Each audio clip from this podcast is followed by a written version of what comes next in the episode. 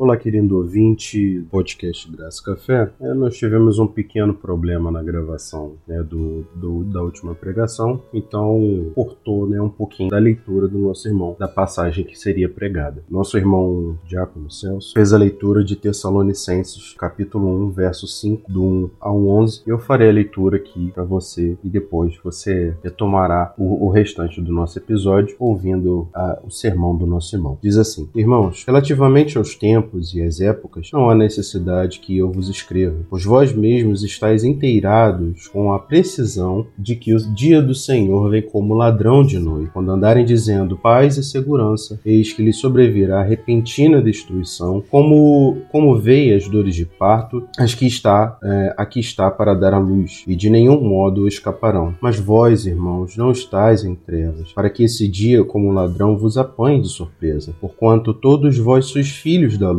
e filhos do dia. Nós não somos da noite nem das trevas. Assim, pois, não durmamos como, como os demais. Pelo contrário, vigiemos e sejamos sóbrios. Ora, os que dormem, dormem de noite, e os que se embriagam, é de noite que se embriagam. Nós, porém, somos do dia. Sejamos sóbrios e revestidos da couraça da fé e do amor, e tomando como capacete a esperança da salvação. Porque Deus não nos destinou para a ira, mas para alcançar a salvação salvação mediante o nosso Senhor Jesus Cristo, que morreu por nós para que, quer vigiemos, quer durmamos, vivamos em união com Ele. Consolai-vos, pois, uns aos outros e edificai-vos reciprocamente, como também estáis fazendo. Aqui, né, a Tessalonicenses, é, se você pesquisar, é uma igreja padrão, tá? É uma igreja modelo. Você pode seguir a igreja de Tessalonicenses como uma igreja modelo. E eles estavam muito preocupados com a segunda vida, porque eles ouviam os discípulos falando sobre a segunda vida, e eles estavam preocupados sobre isso. Ué, Paulo, como é que vai ser isso, Paulo? Me explica como é que vai ser isso. E hoje a gente acaba lidando com esse tipo de problema também, né? Estamos todo mundo pensando, rapaz, a guerra está acontecendo, a segunda vida vai vir. Os caras estão atacando Israel lá, ó. vai vir a segunda, vai vir as guerras aí, vai acontecer. Mas aí Paulo fala assim: calma, ó, calma, relaxa, fica tranquilo, porque quem é de dia sabe quando vai acontecer. E eu li esse primeiro texto porque é, ele, ele nos mostra a necessidade da vigilância. Então eu tive que ler essa primeira parte, tá? E, e essa primeira parte ele tem Paulo usa dois exemplos claros para alertar a igreja. E ele fala assim, ó, o Senhor virá como um ladrão, ou seja, vai ser rápido. O ladrão vem e se você estiver despreparado, a sua casa vai ser roubada. Mas Jesus vem como um ladrão? Como assim? Jesus vem como um ladrão? É porque vai ser rápido. Vai ser como no estalar de dedos, você vai ver tudo acontecendo. E se você não se preparou, você vai se arrepender.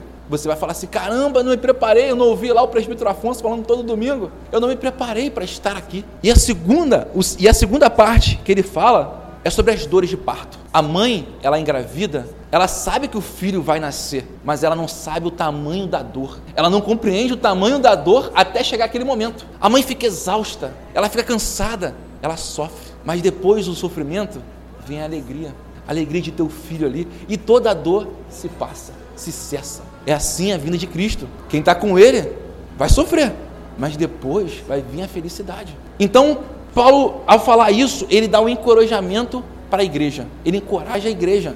Ó, continua assim, continua servindo, continua buscando. Isso também, Paulo não sabia, e nem sabe, né?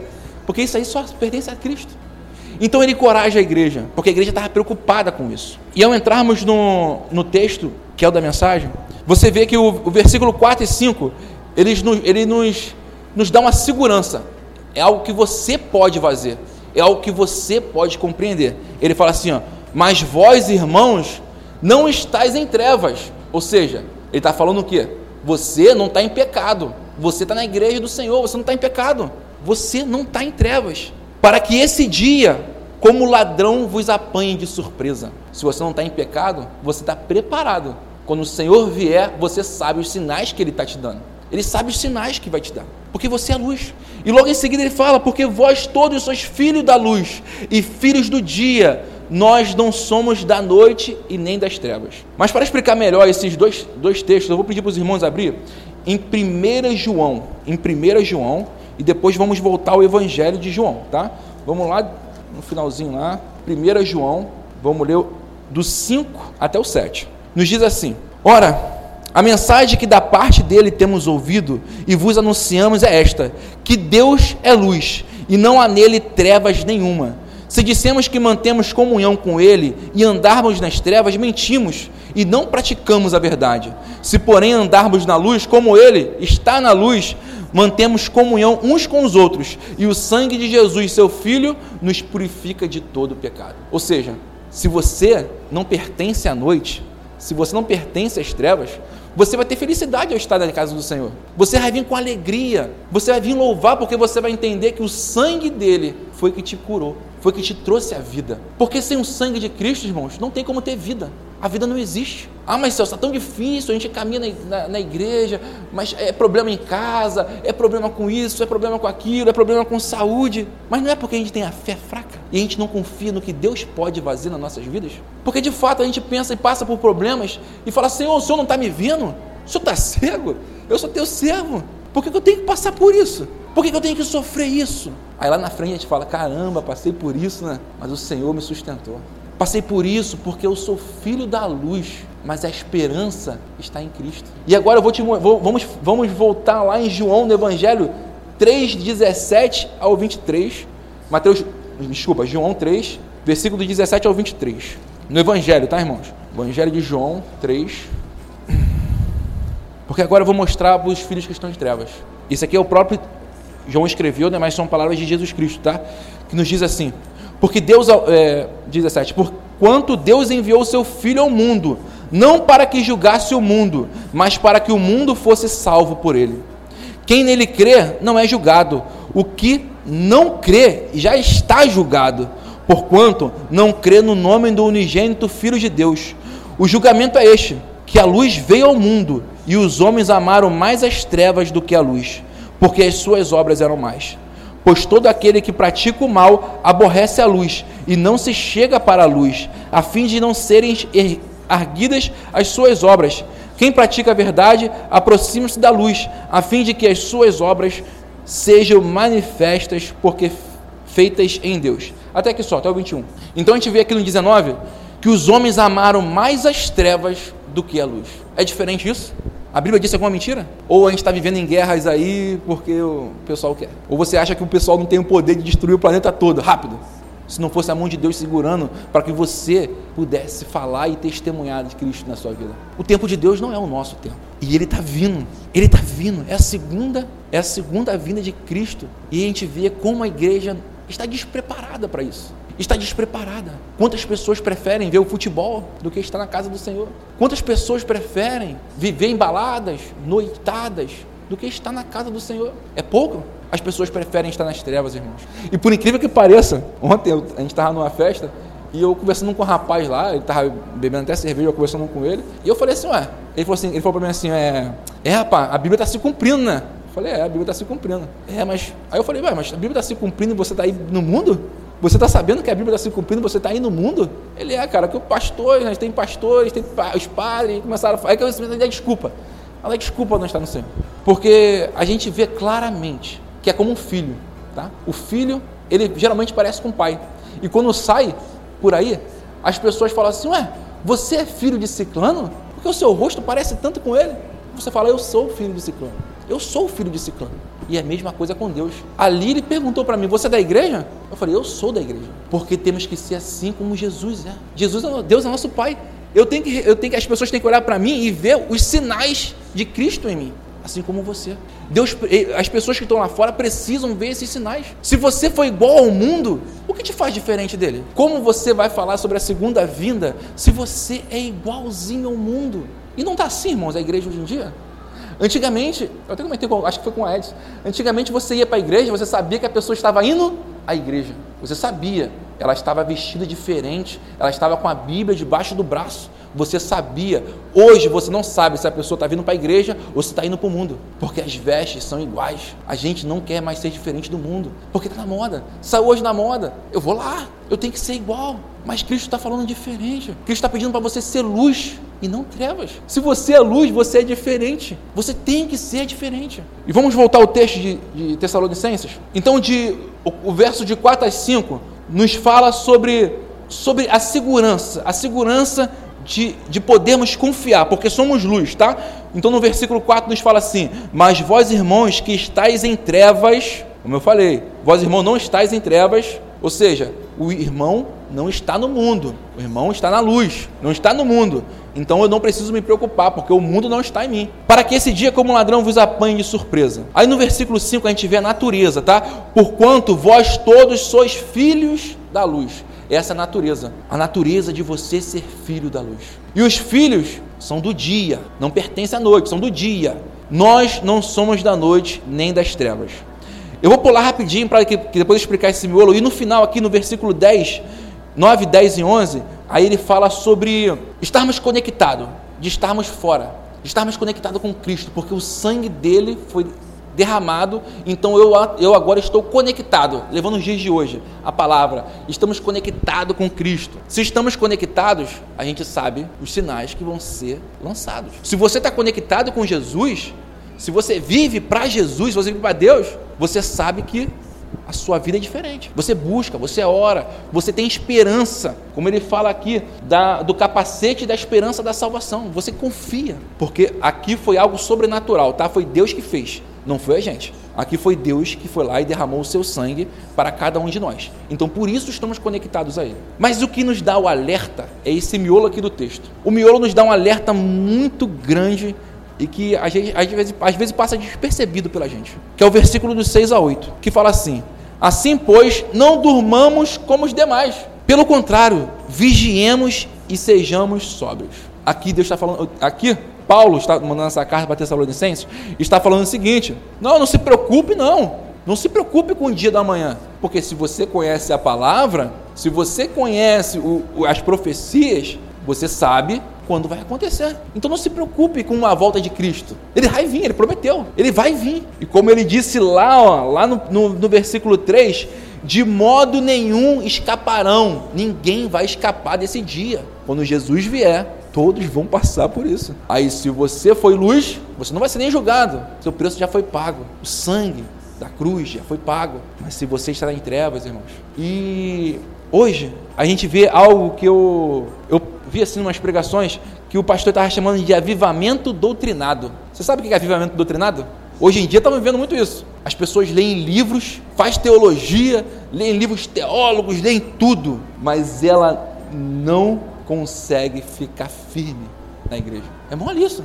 É um avivamento doutrinado. A pessoa lê, lê, lê, lê, lê, busca, busca, busca, mas ela tem muito conhecimento, mas não consegue viver o conhecimento. Não é verdade? A gente está lá no Instagram lá e está lá o texto grandão, como se a pessoa estivesse lendo a Bíblia também. Ela tira o texto lá e bota lá, mas não vive o que está ali. A igreja está fraca porque a gente não vive. A gente não vive o Evangelho de Deus. Não estou generalizando, tá, gente? Porque tem muita gente que vive o Evangelho de Deus.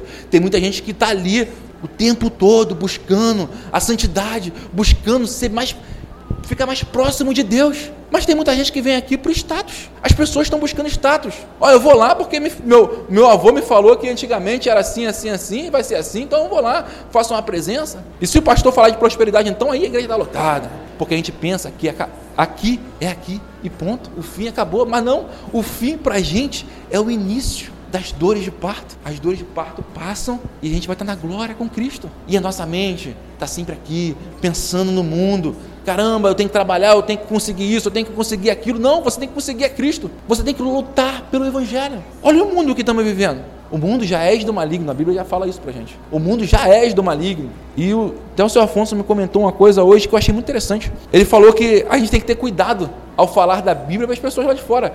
Porque às vezes as pessoas lá de fora sabem mais da Bíblia do que a gente. E você vai passar como mentiroso. Porque você vai pegar um textozinho só, vai falar, e a pessoa vai falar assim, ué, mas peraí, cara, peraí, eu conheço esse texto aí, rapaz, eu conheço o texto todo. Não é assim que está falando, não. E aí? Aí você sai como mentiroso. Porque você não estudou a palavra do Senhor.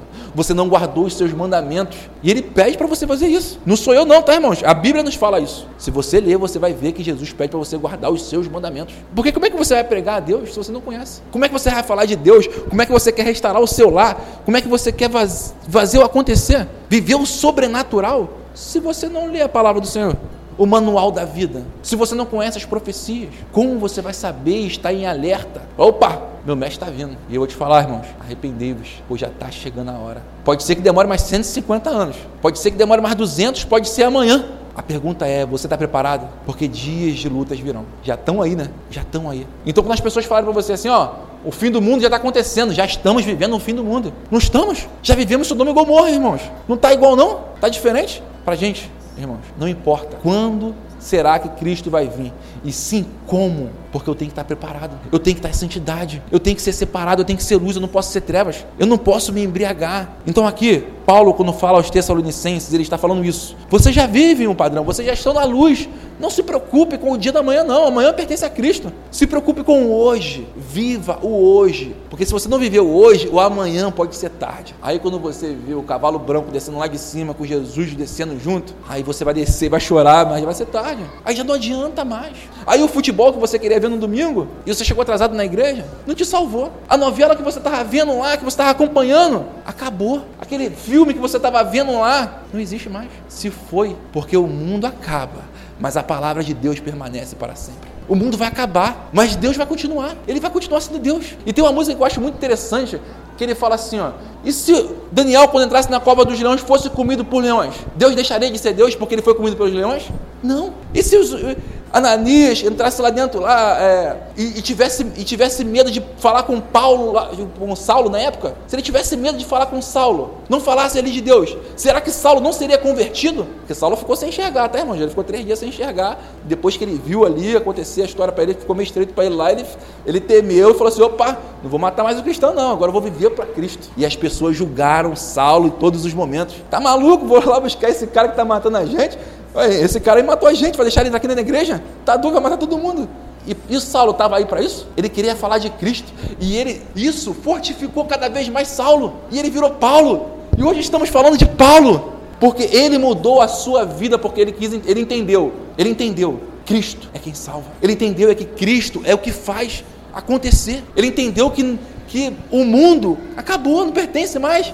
Ele fala: meu viver é Cristo, meu morrer é lucro. Aí Deus vai falar para você: ide por todo mundo, pregar o evangelho. Você está fazendo isso, você tem frutos na sua mão, você está pregando a palavra do Senhor, você está buscando, ou você está com medo, se acovardando, ficando ali quietinho. A igreja precisa acordar. Assim como João Batista chegava lá e ficava: arrependei-vos, arrependei-vos. Os caras falavam: esse cara é maluco. Arrependei-vos de quê? Os nossos irmãos fizeram história, viveram o extraordinário. E Deus quer que você viva o extraordinário também, por bem ou por mal. Se for difícil ou fácil. Mas na verdade não vai ser fácil, não, tá? Vai ser muito difícil. Viver para Cristo é muito difícil. Negar o seu eu é muito difícil. O nosso orgulho é muito alto, é muito grande. Então não devemos dormir, não devemos passar do ponto. Temos a oportunidade de ler a Bíblia, mas preferimos ficar lá. Temos a oportunidade de ver. Eu fico assim me, me cobrando às vezes que minha esposa me cobra. Pô, tá filho tá crescendo, tá no telefone, cara. Mas é verdade. A vida passa como um sopro. Daqui a pouco as crianças estão grandonas e a vida se foi. A vida é um sopro. A gente tem que vir para casa do Senhor e falar assim: Senhor, eu quero adorar o Espírito em verdade que se exploda o mundo. Pode estar em guerra, pode estar o que for. Porque, ó, as pessoas estão lá em Israel, lá sofrendo. E você acha que eles estão reunidos como? Hoje, no domingo. Será que eles estão reunidos? Ou será que muitos deles correram e falaram, opa, não, estamos em guerra, tá doido? Vou ficar, vou ficar aí na igreja nada? Como será? Porque eles estão vivendo aterrorizados. A gente daqui tá, só ouve falar disso. Lá na Rússia, na Ucrânia também estão. Os nossos irmãos lá, como é que estão adorando o nosso Senhor? Tu acha que ele pode ficar do microfone falando para as pessoas ficarem ouvindo e sabendo onde eles estão? Ou será que eles estão dentro de um buraco lá pegando a página assim, ó? Porque lá na Coreia do Norte é assim, tá? Não pode entrar a Bíblia, não. Eles entram lá, ó.